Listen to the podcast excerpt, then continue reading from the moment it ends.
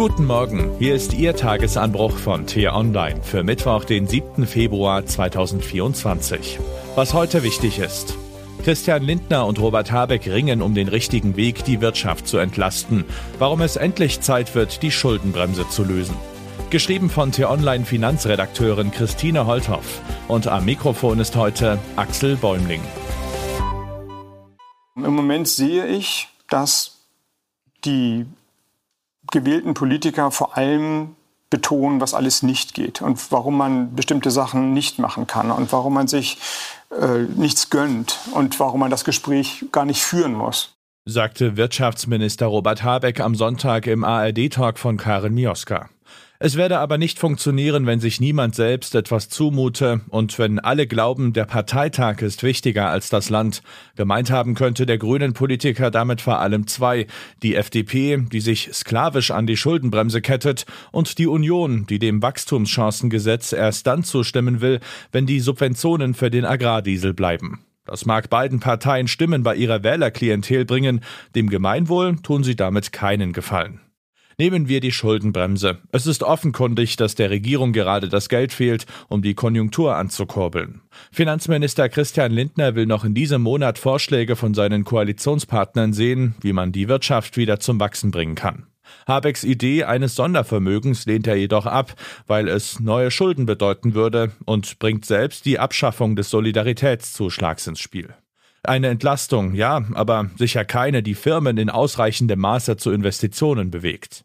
Statt eines Klein-Kleins aus Kleckerentlastungen braucht es den großen Wurf, der Milliarden Euro freisetzt. Möglich wäre das, wenn man sich in der Haushaltspolitik auf die goldene Regel rückbesinnen würde. Sie nimmt solche Staatskredite von der Schuldenbremse aus, die für Investitionen in die Zukunft genutzt werden, zum Beispiel Fördergelder für den klimaneutralen Umbau der Wirtschaft. Doch Lindner sträubt sich auch nur einen Millimeter von seinem Dogma abzuweichen. Auch mit der Union wäre die nötige Grundgesetzänderung derzeit wohl nicht zu machen. Dabei bekamen es beide vergangene Woche schriftlich, dass dieser Kurs unnötig hart ist. So waren sich die Wirtschaftsweisen einig, dass die Schuldenbremse durchaus gelockert werden könne, ohne dass Deutschland seine Schuldenfähigkeit verliere. Das ist bemerkenswert, denn die Wirtschaftsweisen, die die Bundesregierung in ökonomischen Fragen beraten, sind sich so gut wie nie einig. Das Argument gegen eine Lockerung lautet stets, das sei nicht gerecht, weil künftige Generationen den Schuldenberg abtragen müssten.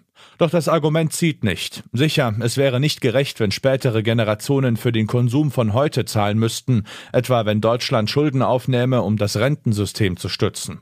Doch wenn das Geld so genutzt würde, dass auch künftige Generationen davon Vorteile haben, ist sogar das Gegenteil richtig. Es wäre ungerecht, diese Investitionen nicht zu tätigen und stattdessen marode Infrastruktur, bröckelnde Schulen und eine dreckige Industrie zu hinterlassen.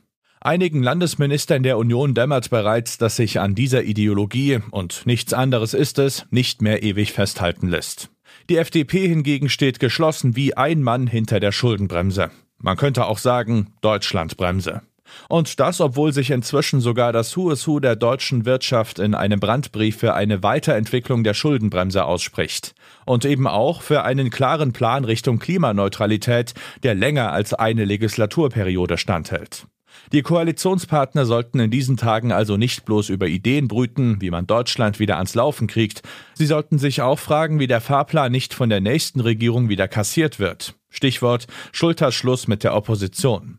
Denn nicht nur fehlendes Geld hindert Unternehmen am Investieren, auch fehlende Verlässlichkeit. So manche Partei wird einen Teil ihrer Wähler verprellen müssen, wenn sie es ernst meint mit dem Wohl des Landes. Das mag schmerzhaft sein, wäre aber richtig. Was heute wichtig ist. Während Bahn und GDL vorläufig Frieden geschlossen haben, stehen bei der Lufthansa und Verdi die Zeichen auf Zoff. An den Flughäfen in Berlin, Düsseldorf, Frankfurt am Main, Hamburg und München streikt heute das Bodenpersonal. Mehr als 100.000 Lufthansa-Passagiere müssen sich auf Ausfälle und Verspätungen einstellen. Bundespräsident Frank-Walter Steinmeier reist für einen zweitägigen Staatsbesuch in die Mongolei. Anlass der Reise ist der 50. Jahrestag der Aufnahme diplomatischer Beziehungen. Bei der WM in Nove Mesto peilen die deutschen Biathleten einige Medaillen an. Die erste Chance hat heute die Mixed-Staffel. Allerdings haben die Deutschen nicht die besten Erinnerungen an den tschechischen Austragungsort. Bei der WM vor elf Jahren gab es erstmals seit 1986 keine Goldmedaille. Und was ich Ihnen heute insbesondere empfehle, bei uns nachzulesen, nicht nur Erleichterungen für Unternehmen, sondern für alle. Das fordert der Bund der Steuerzahler und hat T-Online 77 Ideen verraten, wie sich das umsetzen ließe. Den Link dazu finden Sie in den Show Notes und alle anderen Nachrichten gibt es auf t-online.de oder in unserer App. Das war der T-Online Tagesanbruch, produziert vom Podcast Radio Detektor FM. Immer um kurz nach sechs am Morgen zum Start in den Tag. Auch am Wochenende mit einer tiefgründigen Diskussion. Vielen Dank und Tschüss.